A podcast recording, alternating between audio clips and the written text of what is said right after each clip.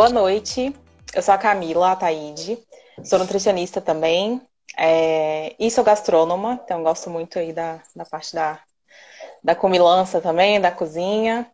É, eu faço hoje uma pós-graduação em, em comportamento, né, educação alimentar e nutricional. E eu gosto muito, muito da temática de doença gastrointestinal. Então, eu gosto bastante de pesquisar essa área e tal, ver curso sobre. Aí o pessoal, minha Nutri, cadê? Cadê você na consulta? e... É assim, na live aparece. e é isso, assim, eu sou amiga da Sheila há um tempo, de Sim. comermos juntas a e gente... fazermos coisas vegetarianas e, e ela maravilhosamente juntas. bem, é verdade, sim. Exatamente. Hoje vamos. Ah, se apresenta também, porque eu acho que tem gente que tá entrando que não te conhece ainda. Que é do seu, né? Tá, beleza. Isso. Então, sim, sou amiga da Camila também, também sou Nutri.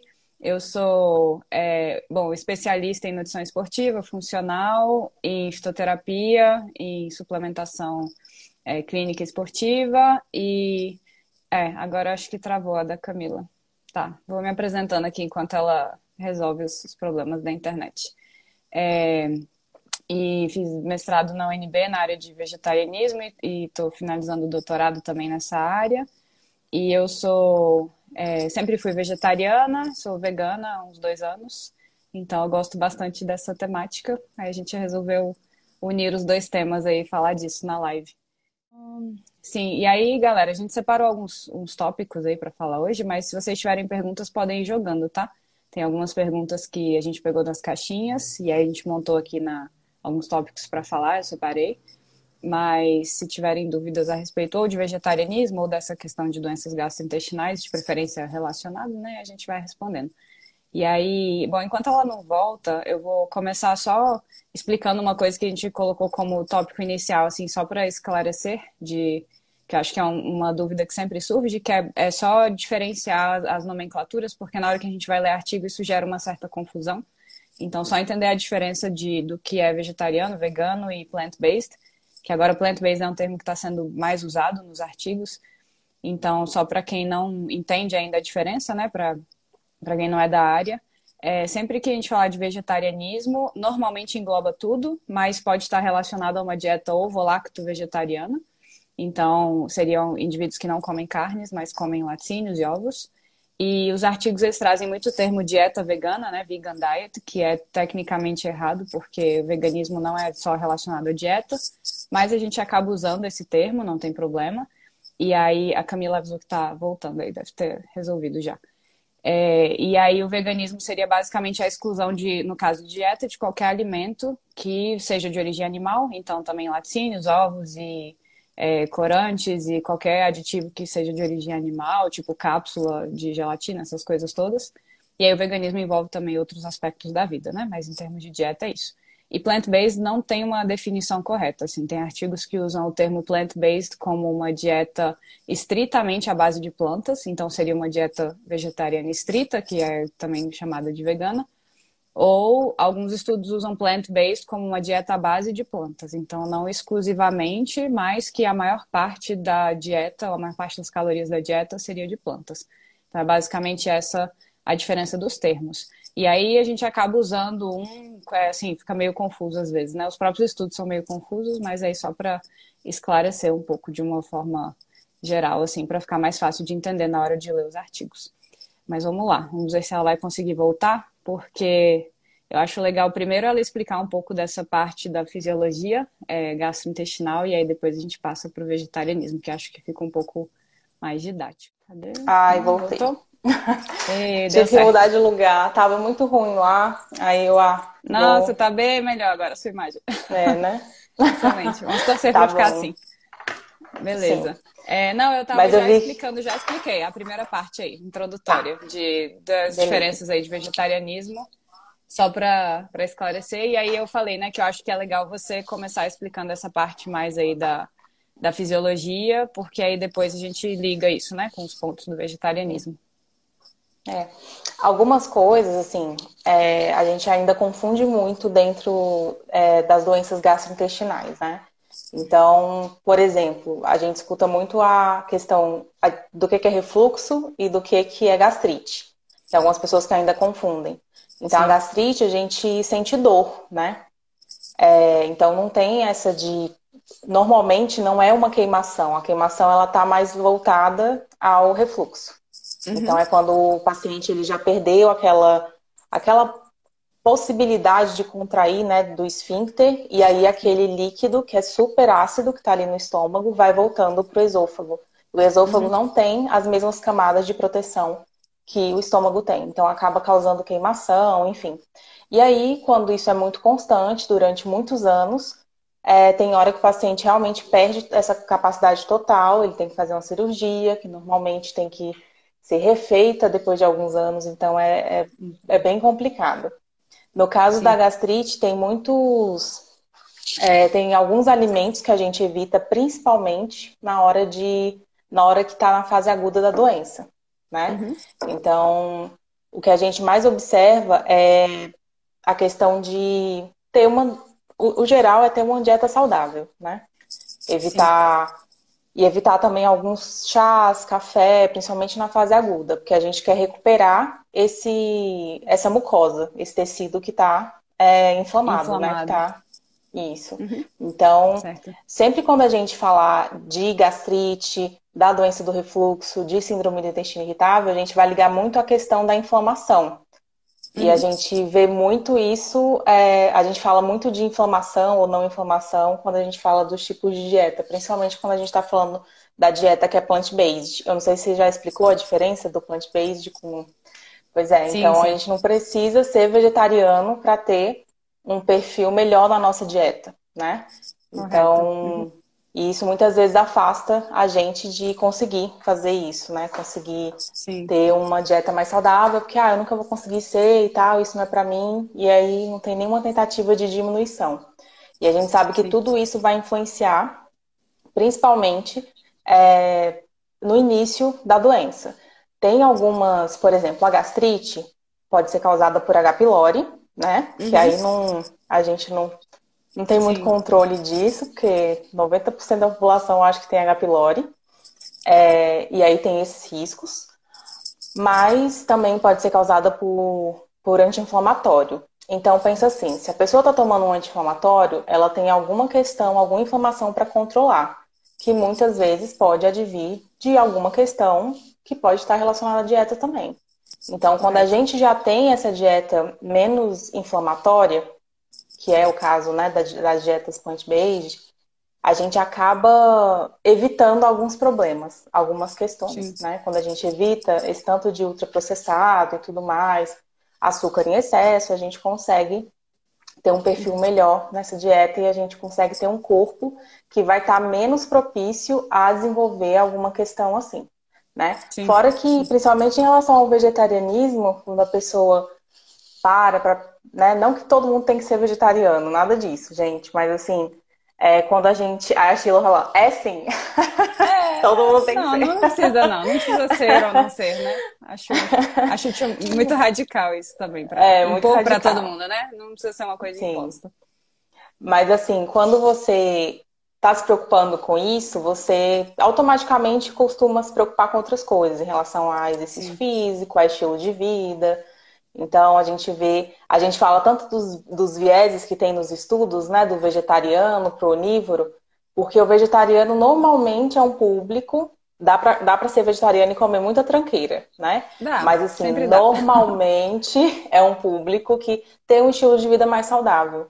Justamente Sim. por isso, né? Uma coisa puxa a outra.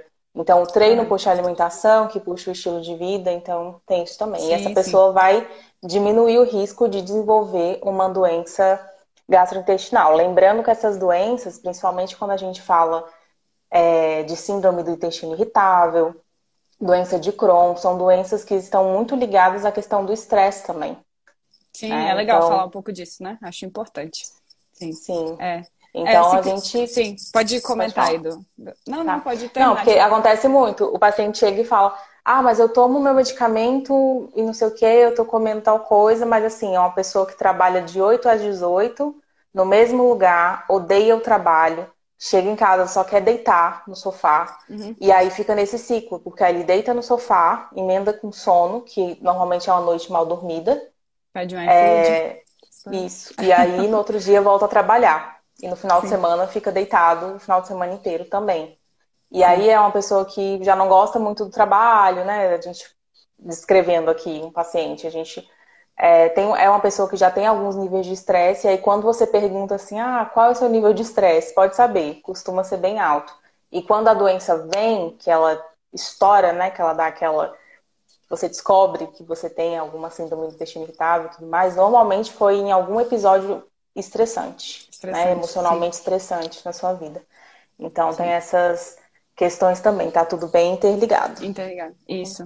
É, é, não, essa questão de estresse, né, eu acho interessante, porque acho que, assim, já era um ponto importante, e aí agora com essa fase de pandemia interminável, eu acho que piorou na vida das pessoas, né, justamente por vários fatores, né, limitou a questão social, limitou a atividade física até certo ponto, enfim, as pessoas ficaram mais estressadas por causa da situação também, né. E aí, é, independente de onde está acontecendo o problema, né, você tem que lembrar que o trato gastrointestinal, ele é um tubinho, que vai da boca até o ânus, e tudo que acontece em um ponto reflete em todos os outros pontos dali para frente, né? Ou dali para trás também. E aí, quando a gente pensa nessa questão de estresse e ansiedade, a resposta que a gente tem, normalmente, se o indivíduo ele está constantemente estressado, ou se ele come estressado, né? Tipo, come vendo o jornal e, e do duas mil mortes todos os dias e não sei o que, e todos os problemas, aí a pessoa está constantemente liberando cortisol e ativando o sistema nervoso simpático. E aí, sempre que a gente ativa o sistema nervoso simpático, que é aquele de fuga ou luta, a gente inibe o sistema parasimpático, que é o que a gente deveria ativar no momento de fazer a digestão, né? E aí, se você não ativa, é como se a digestão ela não funcionasse direito. Então, não consegue produzir ácido no estômago, não consegue produzir enzima, não consegue produzir muco, e aí a camada de muco fica muito fininha, e aí a pessoa que tem gastrite começa a ter sintoma porque não tem, aí não consegue digerir direito, aí chega um monte de comida não digerida no intestino, aí já produz um monte de gases. Aí o gás empurra tudo para cima, a pessoa tem refluxo porque está empurrando tudo para cima, porque aumenta a pressão. Aí vira uma bagunça, né? Aí chega um monte de coisa não digerida no intestino, e a gente não tem capacidade de absorver, aí vai fermentar aquele monte de comida que chegou que não era para que era para ter digerido e não digeriu direito.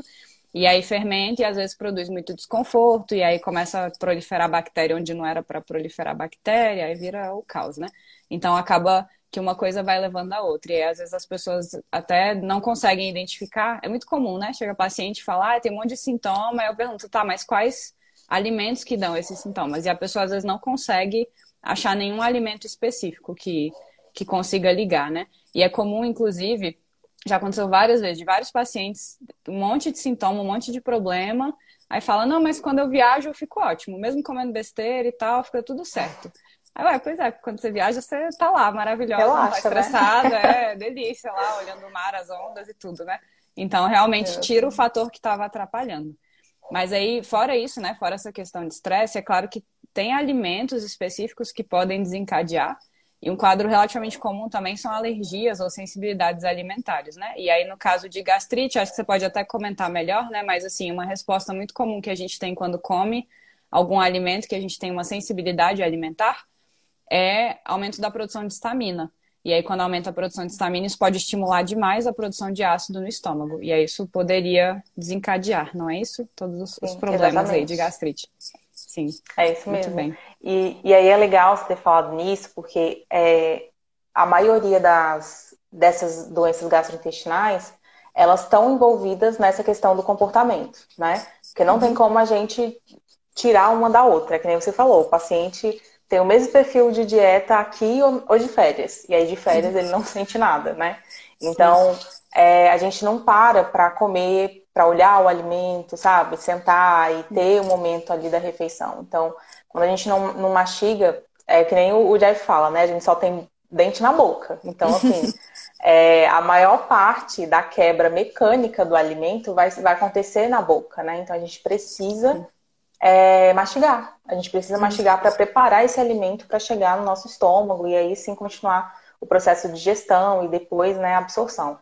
Então, se a gente não quebra esses alimentos, a gente vai digerir mal, vai absorver uhum. mal, vai deixar um monte de coisa que era para a gente ter absorvido para bactérias, que não são tão uhum. interessantes assim. E aí tem aquele processo que você falou, né? Do inchaço, dos gases, enfim. Então, Sim. a gente vê que tá tudo muito ligado à questão do comportamento também. Entender que a gente precisa uhum. parar para comer e prestar atenção Exato. no que a gente está comendo e mastigar. Porque independente se a gente tem uma, o perfil da nossa dieta, é minimamente o que a gente precisa é aprender a comer com calma e valorizar aquele momento, enfim.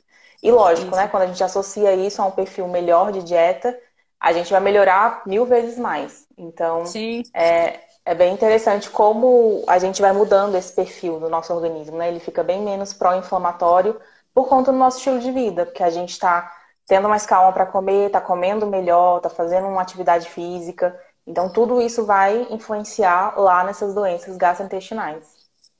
Isso, exato, né? Então, assim, muitas vezes é, é, é, até mais trabalhar essa questão do comportamento do que só as escolhas alimentares, né? A forma como a gente se alimenta. Mas, assim, em termos de, de escolhas, de perfil de dieta, é bem o que você falou antes, né? Então, é, de uma forma geral, quanto mais anti-inflamatória a dieta for, melhor, porque isso ajudaria a prevenir todas essas doenças que têm um cunho inflamatório, né? Não só intestinais, mas de, enfim, de, de, sistêmicas também, né? E aí isso depende tanto diretamente da ação anti-inflamatória dos alimentos, como indiretamente da ação que esses alimentos podem ter na microbiota, e aí a microbiota vai produzir substâncias pró ou anti-inflamatórias.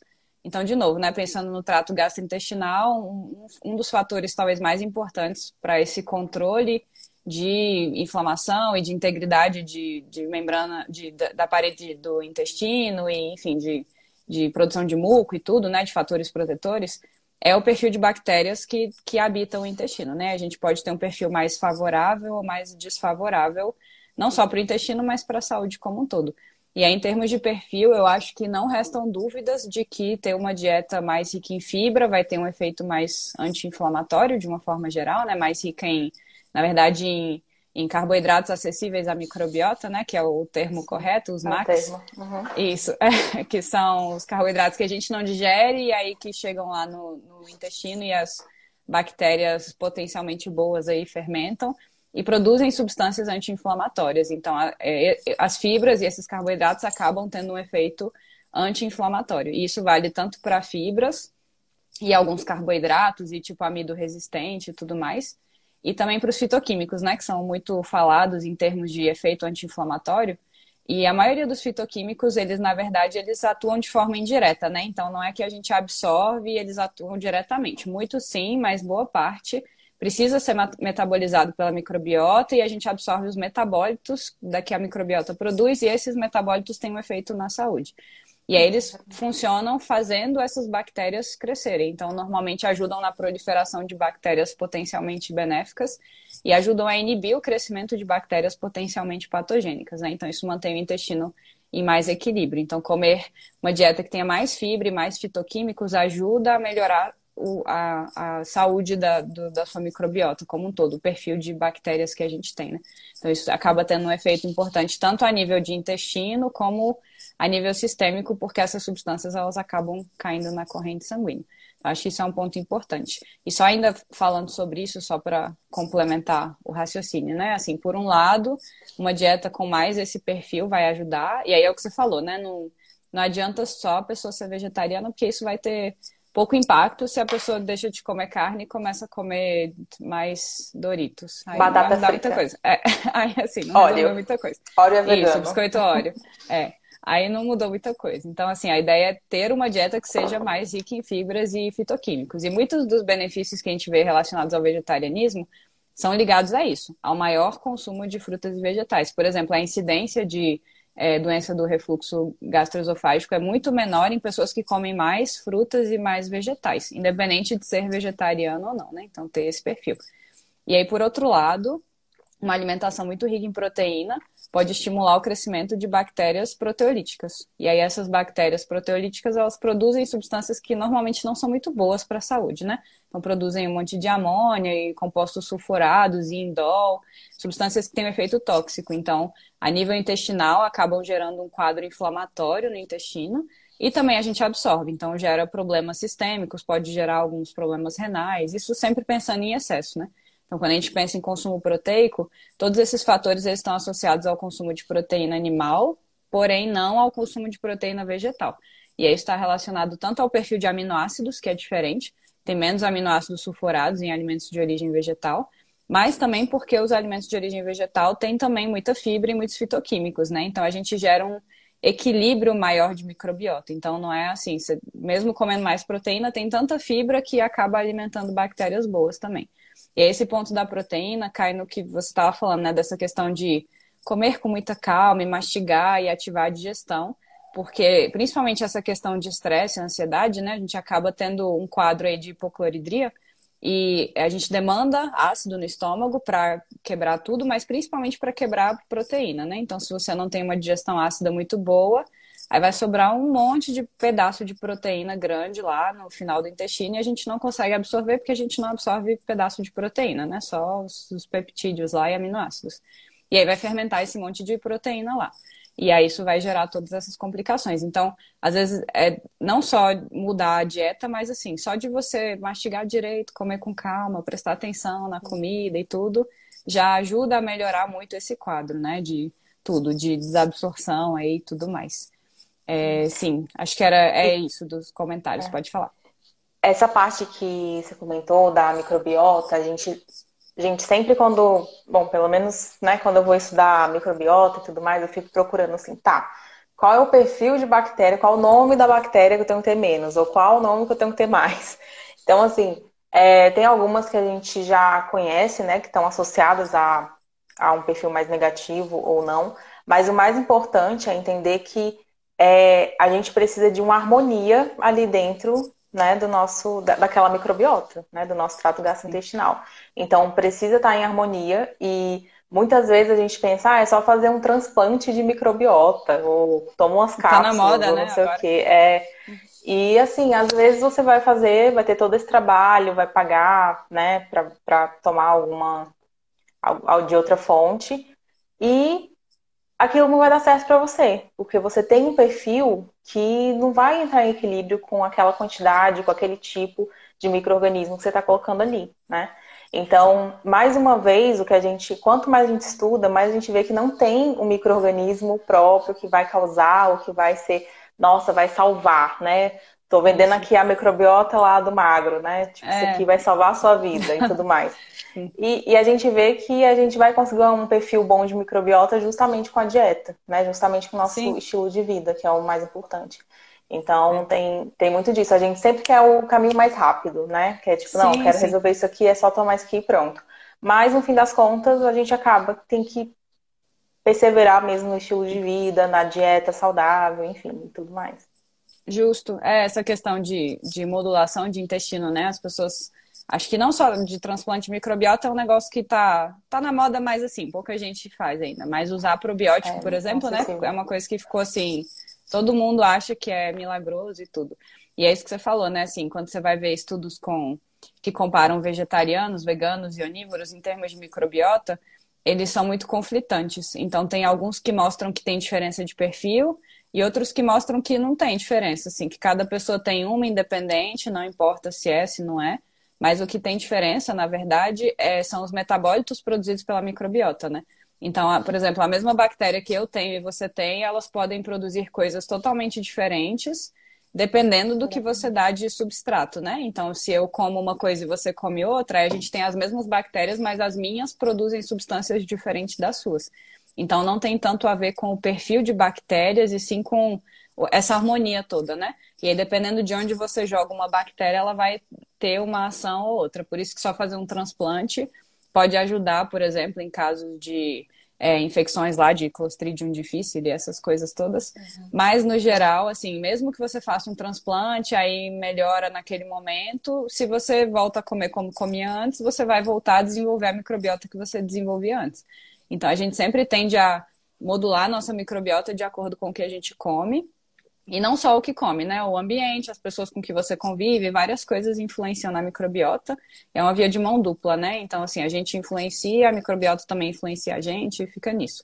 Mas é o mais importante, assim, talvez de todos os fatores, né? O que mais faz a gente modular a microbiota é o que a gente come, porque você come lá três, quatro, cinco vezes por dia, tudo que você come vai passar por ali.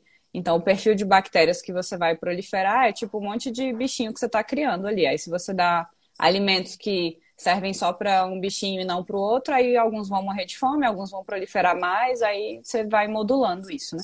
E aí as pessoas tendem a ter mais ou menos o padrão alimentar muito parecido ao longo do tempo. Então, se a pessoa só come, tipo, muito pouca fibra, muita coisa processada, muita carne e tudo mais, ela vai estimular a proliferação de certas bactérias e principalmente de, de produtos que essas bactérias estão fabricando, né, a partir desse substrato. E aí essa questão do vegetarianismo cai muito nisso, né? Que seria mais um, um ponto relacionado ao padrão como um todo, pensando nessa questão de modulação de microbiota e isso gerando uma resposta anti-inflamatória. E aí isso até, assim, é um ponto que a gente não colocou lá na lista, que acho que vale a pena a gente falar um pouquinho, né? Que é a questão de é, o possível aumento de desconforto gastrointestinal que as pessoas têm quando adotam uma dieta vegetariana que acho que é uma coisa que é muito, é, me questiona muito e muitos pacientes relatam isso. Então, acho importante falar sobre, porque isso às vezes gera uma preocupação no sentido de achar que a dieta vegetariana pode estar gerando um problema, né, uma inflamação intestinal, alguma coisa assim. E aí, muitas vezes, no caso de algumas doenças inflamatórias, tipo doença de Crohn, algumas pessoas fazem uma dieta de exclusão e começam a tirar ou faz um monte de gente que, faz, que tem doença inflamatória intestinal faz dieta low FODMAPs, ou então faz uma dieta, tipo, vai excluindo tudo que a pessoa acha que faz mal. E aí fica com uma dieta muito restritiva. E mesmo na low FODMAPs, né, a pessoa restringe às vezes muitas coisas e sobra pouco substrato para as bactérias fermentarem. E aí começa a ficar muito limitado o perfil de bactéria ali, né? Tem pouca bactéria para fazer o processo acontecer e para produzir substâncias anti-inflamatórias. E aí isso agrava a doença com o tempo, né? Então a ideia é que a gente, claro, em casos de crise a gente vai modulando sintoma, né? Mas a ideia é que a dieta sempre tenha muito substrato para produzir substâncias anti-inflamatórias. Então, de novo, muita, tem que comer muita plantinha para alimentar é. bactérias é. boas. E aí essa questão dos, dos sintomas, é, acontece muito, né? Do, primeiro, assim, o primeiro relato que acho que 150% dos pacientes falam é que, nossa, virei vegetariano, meu intestino melhorou. Melhorou o funcionamento, melhorou a constipação, melhorou tudo. Porém, na fase de transição, muita gente relata que piora muito gases. Você já ouviu falar disso, Camila? Sim, sim. Comum, né? Bem recorrente. É. Sim. Exatamente, e... acontece muito. Sim, e aí o que acontece, né? Normalmente, o é, a gente tem, como eu falei, a gente tem um, um perfil de bactérias e a gente está alimentando bactérias específicas, elas estão produzindo lá substâncias específicas. E aí, de repente, de um dia para o outro, você resolve mudar a dieta e passa de uma dieta predominantemente à base de alimentos de origem animal para uma dieta cheia de planta. E aí você, ah, vou comer mais grão de bico, vou comer mais não sei o quê, vou comer mais fruta, aveia, e aí tudo isso tem muita fibra também. Muitos, muitos max, né? Muitos carboidratos aí fermentáveis, acessíveis à microbiota. E aí é, você passa, às vezes, a comer cinco vezes, dez vezes mais fibra do que você comia. E aí as bactérias que estavam lá quietinhas, né, proliferando pouco, elas começam a fazer uma festa no seu intestino e começam a proliferar demais. E aí, enquanto elas estiverem nessa fase de ascensão, assim, vai fermentar tudo, né? Aí vai ficar tudo desregulado, ao mesmo tempo vai morrer um monte de bactéria que não está mais recebendo alimento, e aí essas bactérias têm que ir embora, né? Então, normalmente, o intestino vai ficar um pouco mais solto, aí dá uma bagunçada. E esse equilíbrio aí pode demorar umas duas semanas, três semanas. O nosso perfil de bactéria ele pode mudar em dois, três dias, né? É relativamente rápido. Mas pode demorar algumas semanas para se estabelecer. E aí a pessoa assusta, né? Tipo, meu Deus, o que está acontecendo? E aí acaba desistindo às vezes, acha que, tipo, tá tudo desregulado, que vai gerar algum problema e tal. Mas é só uma questão de fazer a transição de uma forma um pouco mais lenta e, de novo, prestar atenção nesses detalhes que a gente falou, ainda mais, né? Da, da, forma de preparo dos alimentos e também dessa questão de mastigação, porque um exemplo que eu dou muito, né? Assim, se você, por exemplo, se você mastigar ou não mastigar um sorvete, não faz diferença, né? Você vai digerir igual. Se uhum. você botou na boca e tal, mesma coisa. Mas se você mastigar ou não mastigar um feijão, faz bastante diferença. Se você não mastigar um feijão, ele vai sair inteiro, provavelmente, né? Vai sair os pedaços lá. Então, principalmente quando a gente pensa em, em, comida de origem vegetal, tem que mastigar direito, porque é diferente de você comer um negócio processado, um biscoito que vai derreter na boca e tudo. Então, tem que ter esse cuidado redobrado, assim, né? De comer com muita calma e, e prestar atenção de deixar de molho as leguminosas e tudo, e aí isso tudo tende a, a melhorar essa parte de sintoma.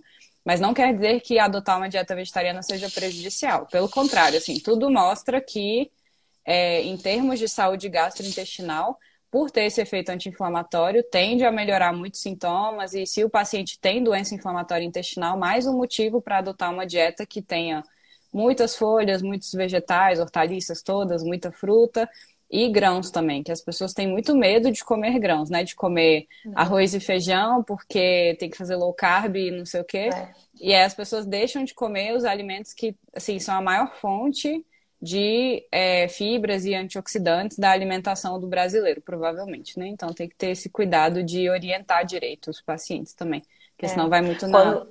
Ah, pode falar. É, quando você falou, é, ah, eu estava lembrando daquela, da questão das bactérias que a gente alimenta, né? Qual tipo de uhum. bactéria uhum. que a gente está alimentando. E aí tem aquela historinha do qual, qual lobo que ganha, né? Tem, a gente tem Sim. dois lobos dentro de nós. é basicamente isso. A gente vai ganhar o que a gente alimenta. E, e na grande parte dos estudos, quando a gente para para ver questão de doença inflamatória intestinal, gastrite, diverticulite também, as colites ulcerativas, né, que depois são, são, mais, são mais avançadas, a gente uhum. vê que quem tem um perfil mais rico em fibras, né, da dieta, normalmente são pessoas que vão sofrer menos com isso. Inclusive vão ter menor, se a pessoa vier a desenvolver uma doença assim, ela consegue ter menos, é, é menos frequente as recidivas. Uhum. Então, por exemplo, às vezes a pessoa, ela hoje pegou o diagnóstico que está com síndrome do intestino irritável, doença de Crohn, e aí, normalmente, a pessoa ela pega esse diagnóstico depois de uma crise muito forte, que aí ela vai ver, vai, acaba internada e tudo mais, é bem forte a dor. E aí ela entende que ela precisa mudar né, o perfil alimentar dela.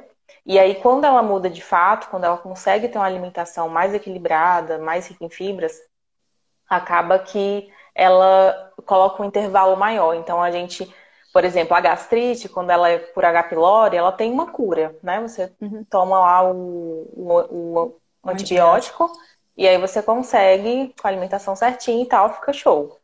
E aí depois só se outra H. pylori te pegar aí no meio do caminho. Sim. mas, mas assim, algumas doenças mais pro trato gastrointestinal mais baixo, né? Que é o intestino, é, elas normalmente não têm uma cura.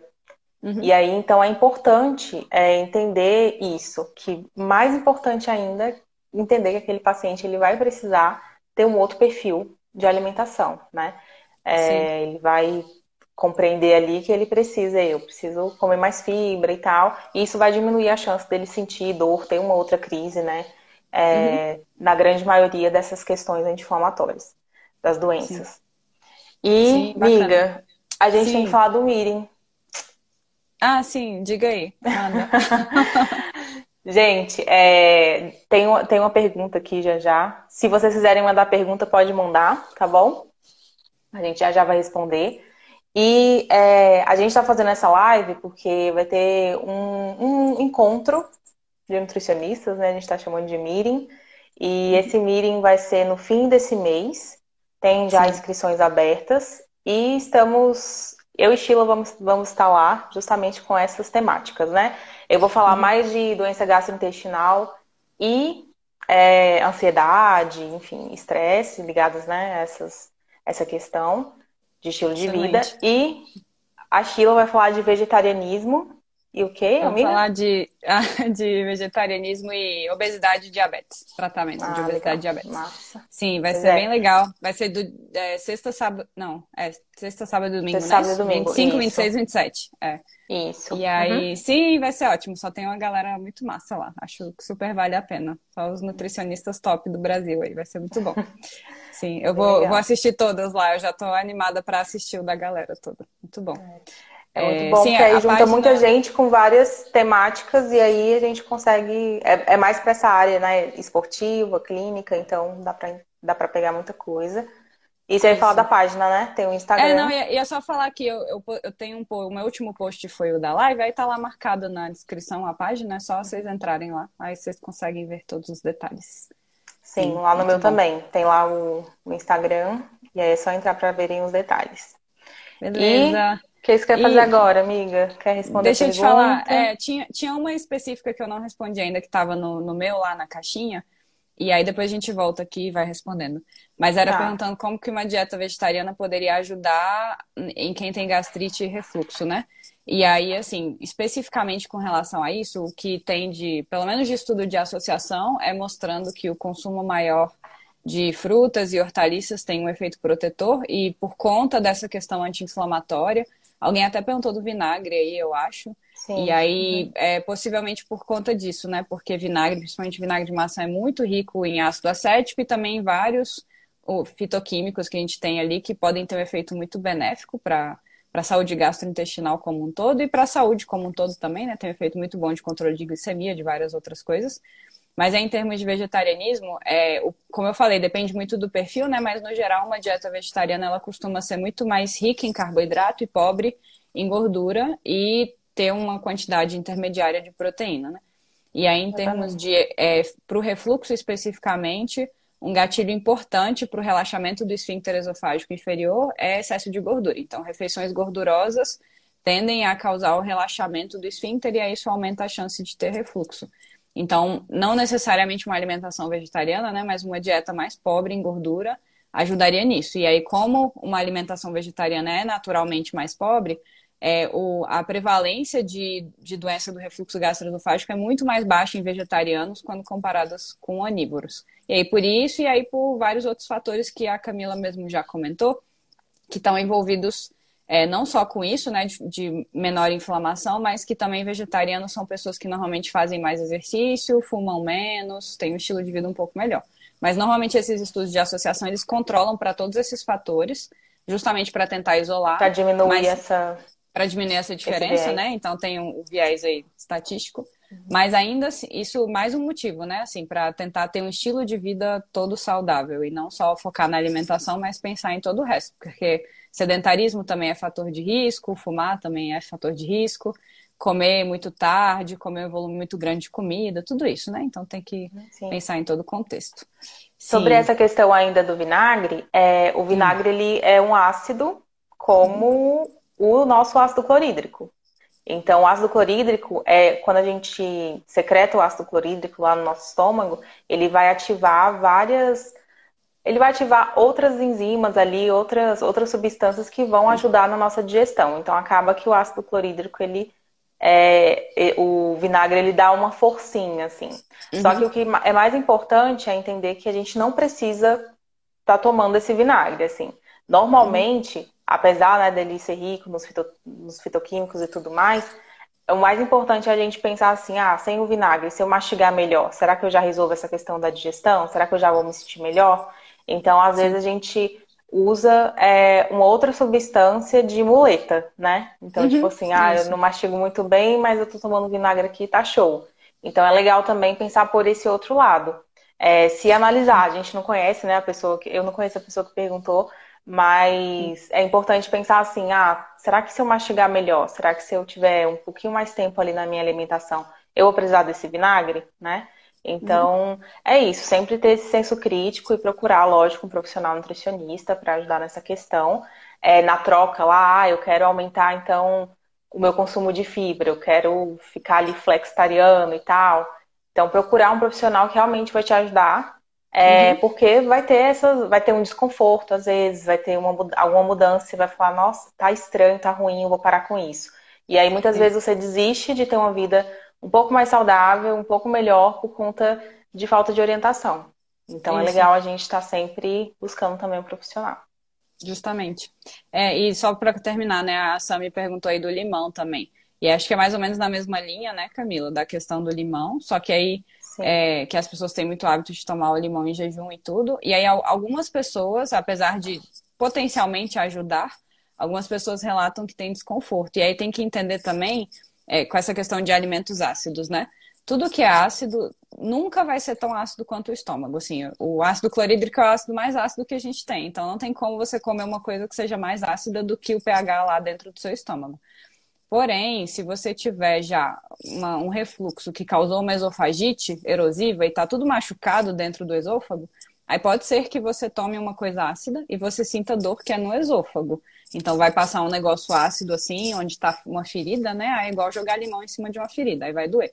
Então não é que vai fazer mal para o estômago, é porque se a pessoa já tem uma esofagite, então o esôfago por dentro já está inflamado, Aí o esôfago não tem a proteção que o estômago tem, então pode ser que sinta desconforto, mas no geral não tem problema nenhum tomar, pode ajudar. Limão ajuda em outras coisas também, né? Acho que a Camila Sim. travou aí. É. Tem alimentos que, que, assim, são, é, por exemplo, no caso da gastrite, né, do refluxo, são, tá, tá na lista, tipo assim, não dá para comer, principalmente na fase aguda da doença, enquanto você não, não der um jeito, tá? Lógico, quando o indivíduo já tiver recuperado e tal, ele pode voltar a ter uma variedade maior na alimentação. Mas é, compensa as outras coisas, né? A alimentação dele não vai deixar de ser variada por conta desses alimentos pontuais. Mas o mais importante é que tem alguns alimentos, como os alimentos mais ácidos, né? O limão, a laranja, que um outro paciente fala, ah, eu sinto desconforto. Tipo, um paciente que tem gastrite fala, ah, eu sinto desconforto. E aí, se o paciente sente desconforto, então, tipo, não tome. Não tome nessa fase que tá é. aguda, entendeu? Mas entenda que, assim, uhum. provavelmente pode ser a questão da esofagite, que, que a Sheila comentou, ou já a questão do refluxo, enfim, ou uma sensibilidade diferente que o paciente tem. Lembrando que a gente tem as regras gerais, os estudos feitos com populações e tudo mais, mas a gente também tem o paciente. Então, depois que a gente uhum. obedeceu ali, seguiu toda a base, todo o beabá, é, vai ter uma coisinha ali que aquele paciente vai ser diferente com ele. Então, é importante também prestar uhum. atenção nisso e também por isso que é tão importante ter essa orientação para quem não é do público da nutrição, né, que está assistindo a gente, entendo que Sim. É, por isso é tão importante você encontrar um profissional que, que se importe de olhar para você como indivíduo. Porque tem muitas coisas também que são Correto. detalhes que, que podem passar aí. É, é isso, né? Então, a gente vê os estudos assim com populações e tal, mas aí cada pessoa vai responder de um jeito, né? Se a pessoa falar que não, é porque sei lá, comer banana me faz mal, comer não sei o quê, aí tudo bem, é, a gente vai tentando entender, mas sempre respeitando a individualidade, né, de cada um. É, e sim, tem mais uma pergunta aí, acho que a gente tem mais uns 15 minutos aí, que é perguntando sobre a questão de sensibilidade ao glúten, né? Eu acho que uhum. vale a pena só explicar em um minuto aqui a diferença, né, entre as, as é, tudo que a gente pode ter de reação adversa relacionada ao consumo de glúten. Então, são coisas, três tipos basicamente, né? A gente pode ter doença celíaca, que é a mais grave, que é uma doença autoimune, que não tem cura, aí nesse caso, de forma alguma, assim, é só o tratamento dietético mesmo. É, alergia ao glúten, que é uma alergia mediada por IgE, que é, é, aquela reação típica de alergia imediata, né? Tipo alergia a camarão, que a pessoa come, se empola toda e coça e fecha a garganta. E aí também a alergia não tem cura. É, te tecnicamente não, né? Então, assim, a pessoa alérgica, ela vai continuar reagindo. E a sensibilidade à glúten não celíaca, que seria um conjunto de sintomas relacionados ao consumo de glúten, mas que não é nenhum dos dois, né? Então, você exclui as duas possibilidades e se enquadra nisso. E aí, essa questão de cura depende. Você quer comentar um pouco antes de eu falar? De, dessa parte? Não, pode, pode seguir, tá. pode seguir. Então, é, depende do, do que é que está causando, né? Então, assim, você pode ter uma sensibilidade porque você naturalmente tem alguma, algum problema com o glúten, ou especificamente com a gliadina, né? Que é um pedacinho do glúten que a gente pode absorver e ter uma reação. Mas essa sensibilidade, ela muitas vezes pode ser secundária a um intestino não saudável. Ou seja, você normalmente toleraria glúten, mas aí pelo fato do seu intestino não estar saudável, porque, sei lá, porque você às vezes não tem hábitos saudáveis. A questão da microbiota também. Isso, não tá legal. E assim, é, às vezes esse desequilíbrio nem é pela pessoa não ser saudável, às uhum. vezes é porque pegou uma intoxicação alimentar, aí uhum. teve uma mega diarreia, um monte de problema, pronto, aí estragou a microbiota. Tomou algum vezes... medicamento, um antibiótico Isso. aí a longo prazo, pode. Fez, fez algum tratamento, sei lá, alguma coisa uhum. desequilibrou a microbiota. E aí, depois desse episódio, aí depois que desequilibrou o intestino, ou sei lá, às vezes já vinha de um tempo assim, Aí, pelo fato da pessoa ter um aumento de permeabilidade intestinal, ou ter uma dificuldade digestiva, ou qualquer coisa do tipo, ela se torna sensível a glúten ou a outros alimentos. No caso do glúten, o glúten é uma proteína muito grande, muito difícil de quebrar, e sobram uns fragmentozinhos de, de que chama esses pedacinhos, né, de gliadina, que a gente não consegue quebrar. E aí, em pessoas saudáveis, normalmente isso passaria reto.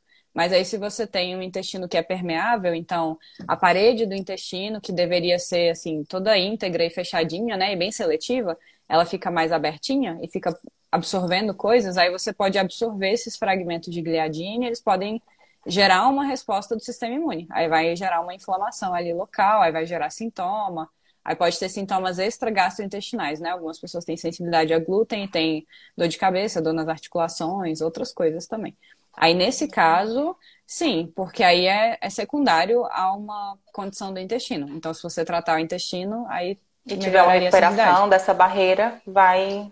E aí, Isso. de novo, a gente volta na, na, dieta rica em fibras, que vai, né, uhum. alimentar as, os, as bactérias boas e vai Isso. criar também metabólitos que vão ajudar com, esse, com que esse processo fique ok, né? Principalmente das, das tais e tal, a gente vai conseguir fazer Isso. com que é, fique mais íntegra essa, essa barreira. E Sim. é interessante também essa questão. Nada, Jamara. A Jamara que perguntou do glúten. Sim. É, é, é, é interessante essa questão do. De novo, assim, a gente sempre vai voltar para esse ponto, né? Da questão da integridade do nosso corpo, das funções estarem é, todas funcionando muito bem para que a gente seja de fato um indivíduo saudável é, globalmente, vamos dizer assim. Uhum. E, e, acaba que muitas vezes é isso, é uma medicação, é algum tratamento que você precisou fazer que acaba com essa microbiota saudável. E aí depois disso, né, tem muita gente que tem infecção urinária, acaba tomando sempre medicamentos bem, bem mais fortes, né, antibióticos, uhum. anti-inflamatórios, que vão acabar é, ferrando com essa microbiota. Então é Isso. legal pensar nisso globalmente também, entender que, é, que a gente é um. que hum. o remédio que a gente toma, ele está indo para o mesmo corpo que da, da alimentação, o corpo que a gente vai Exato. precisar levantar amanhã para trabalhar. Então, uhum. entender que tem toda essa, essa conexão. E que também tem essas tem essa questão dos. Só para finalizar, né? Já está acabando o nosso tempo. É, a gente começou é. 8 e 5, né? Acho que dá para é. alguns minutinhos. É, tem muito disso, né? Às vezes a pessoa, nossa, mas eu tô tossindo, eu tô com o nariz coçando, não é nada alimentar, né? Eu não tô sentindo uhum. nada na minha barriga. E, e tudo tá interligado, né? Esse, essa, a gente tem uma rede de interligação aí entre as mucosas que vão fazer Isso. com que se irrite mesmo e coça o ouvido e tá, dá sintoma de rinite quando você vê é uma questão alimentar, é alguma Isso. alergia. Então é importante também é, lembrar disso. E aí, de novo, sim, sim. a gente lembra que nós somos um. É tudo conectado, né? Então a gente é tem que dar atenção para isso também. Sim, e aí um é. ponto. É, só para. Eu acho que acho que dá tempo, né? Que você está falando dessa questão aí de tomar remédio, infecções e tudo mais.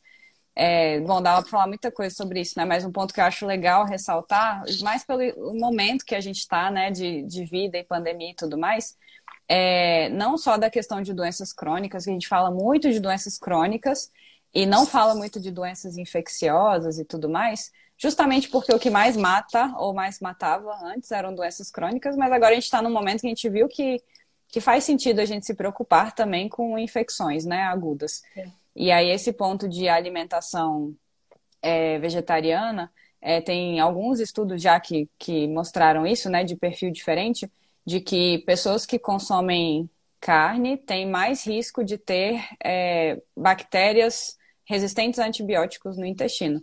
E aí isso é, a gente desenvolve resistência a antibióticos, né? Pelo que você falou também, de ficar consumindo muito remédio, muito antibiótico, e aí as bactérias que estão acostumadas a, a sofrer ali, né? Então as bactérias patogênicas elas acabam achando um jeito de se adaptar.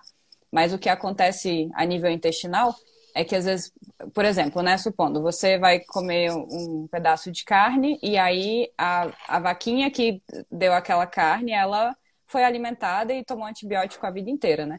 E aí, ao longo do processo, todo, todos os animais que são criados que não são orgânicos, normalmente eles tomam antibiótico é, de uso profilático. E aí, é, no corpo da vaquinha, desenvolveu um monte de bactéria resistente àquele antibiótico, um monte de superbactéria lá no corpo dela. E aí, eles param de dar antibiótico um tempo antes, né, para do abate, para não ter resíduo de antibiótico na carne, teoricamente. Porém, quando abate, aí as bactérias ainda estão lá, as bactérias resistentes. E aí, quando você pega a carne e cozinha, você mata as bactérias, mas os fragmentos de DNA das bactérias ainda estão lá na carne, né? Porque você não tirou dali, você só matou as bactérias. E aí, as nossas bactérias da nossa microbiota, que estão lá residentes, elas são capazes de englobar esses pedacinhos de DNA de, com os genes de resistência, então os genes lá, os códigozinhos para resistência a antibiótico, e aí englobam e pronto. E aí as suas bactérias viram um reservatório de resistência a antibiótico. Então, quando você começa a tomar mais antibiótico depois, aí vai matar as suas bactérias boas e vai proliferar as bactérias que têm resistência a antibiótico, que são as potencialmente ruins. Né? E aí isso começa a, a se propagar, né? Então, por exemplo, se você mora com outra pessoa, aí você passa a bactéria de uma para outra, passou gene de resistência a antibiótico.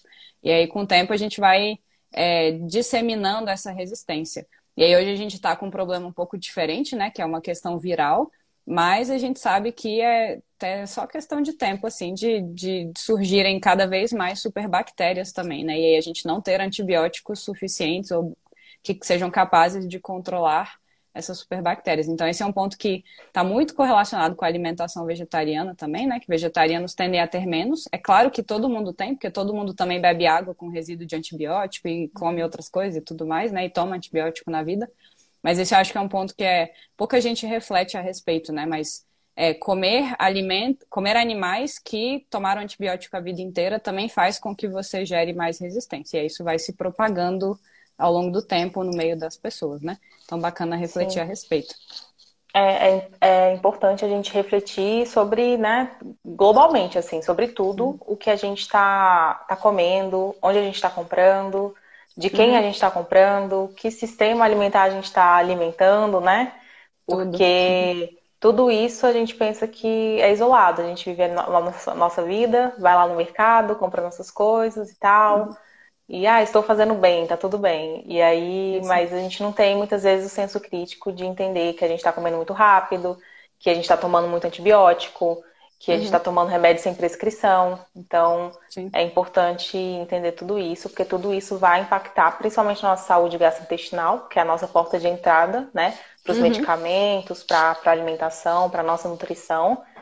É, e, e, pensar o quanto que isso pode ser benéfico pra gente, né? uhum. né? Ter esse, um pouquinho mais de senso crítico pode, pode ajudar.